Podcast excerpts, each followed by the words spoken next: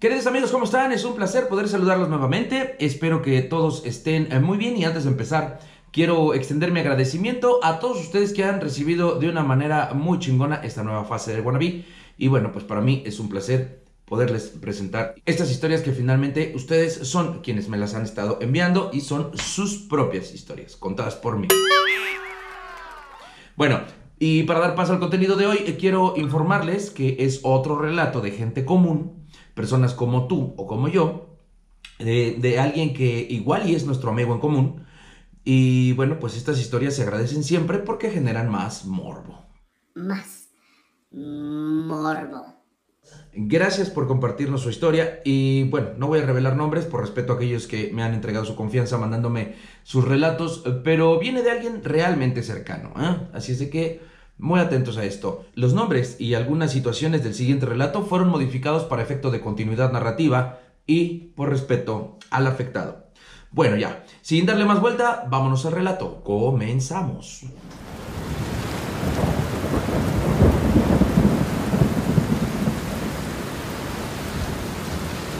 Soy Elías, un hombre de ciencia, médico de profesión, creyente y de mente abierta.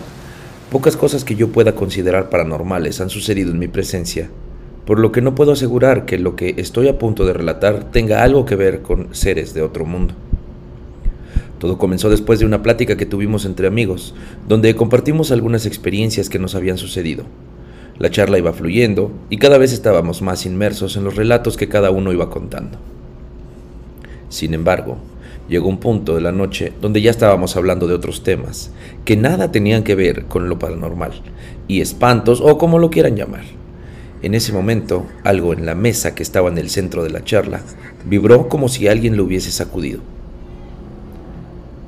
Pero nadie estaba tan cerca como para hacerlo. El cristal de la cubierta se cimbró con un movimiento y las cosas que estaban sobre la mesa se movieron con la vibración, que hasta el momento no hemos podido explicar qué fue lo que la ocasionó. Un tanto nervioso, pero bromeando, terminamos la plática y retomamos el tema en torno a la actividad paranormal. El dueño de la casa terminó la conversación con un relato que nos dejó a todos con la sangre helada. Él mencionó que en esa propiedad habían pasado cosas inexplicables anteriormente, pero que para estas alturas un sacerdote ya había acudido a bendecir el lugar y desde entonces no pasaba nada raro. A grandes rasgos, nos comentó que llegó a su casa por la noche después de un día largo. Iba acompañado por una pareja de amigos. La casa estaba sola. En un momento, la chica pidió utilizar el baño y al regresar sorprendió a los dos hombres diciéndoles que el niño de la terraza le sonreía y que no sabía que los hijos del dueño estuvieran en la casa. En ese momento, todos se pusieron muy nerviosos porque efectivamente en la casa no había nadie más que estas tres personas que acababan de llegar. Todo esto desató una serie de ruidos y movimientos extraños que desaparecieron cuando un cura fue a bendecir el hogar de nuestro amigo. Al finalizar este relato, todos nos sentimos un poco incómodos y nos retiramos a descansar cada uno a su casa ya que al día siguiente teníamos que ir a trabajar. Yo, en lo personal, tenía que cubrir una guardia en el hospital por 24 horas así que dormiría en el sanatorio. Dicho hospital está ubicado en un lugar remoto cerca de San Cristóbal de las Casas, a una hora de Tuxtla Gutiérrez, en Chiapas. Es una zona rural donde la mayor parte de las atenciones se da durante el día, por lo que únicamente permanece el velador, una o dos enfermeras y el médico de guardia, en este caso, Elías.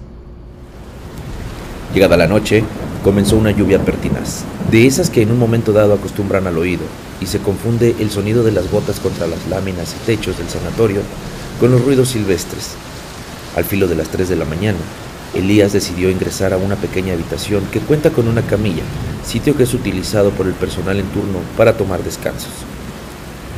Antes de ingresar, avisó a quienes se encontraban en el sitio que estaría descansando por un rato y que todos deberían hacer lo mismo, sin dejar de estar alertas ante cualquier emergencia. Pero había sido una noche tranquila, a pesar de la lluvia.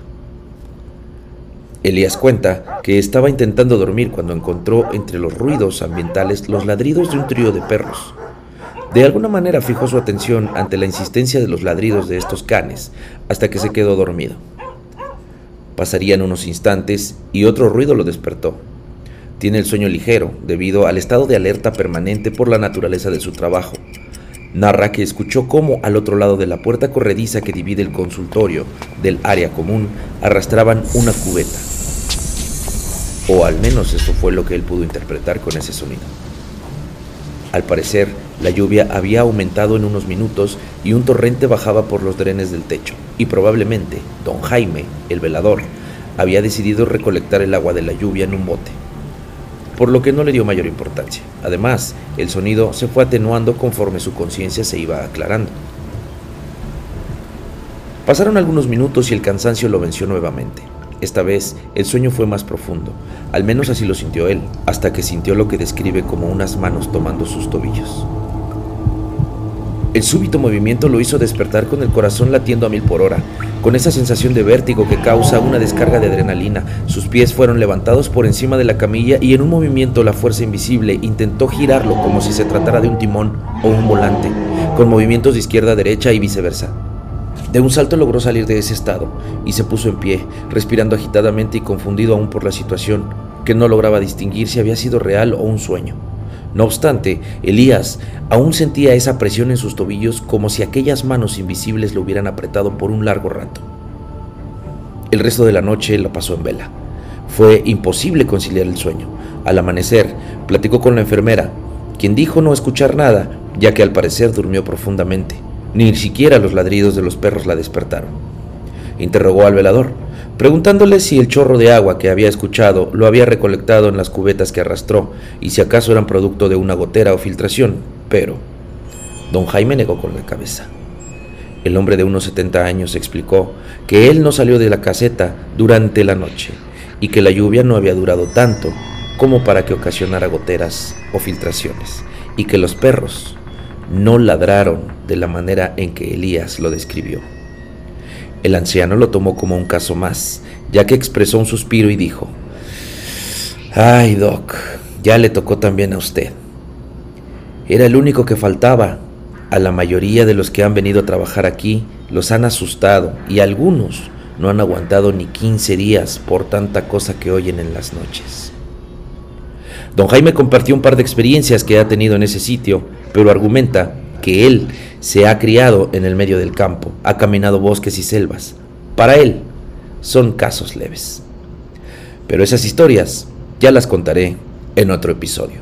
Por ahora es todo.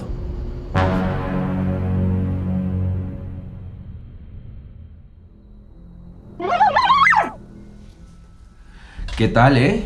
¿Te imaginas?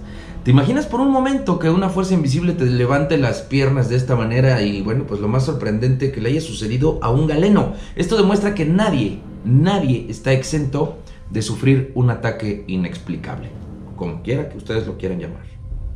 Bueno, pues esto es todo por hoy, espero que les haya gustado y si así fue, me ayuden a compartir este y otros episodios para poder llegar a más personas y hacer una comunidad más nutrida. Recuerden que son sus propias historias las que aquí se cuentan.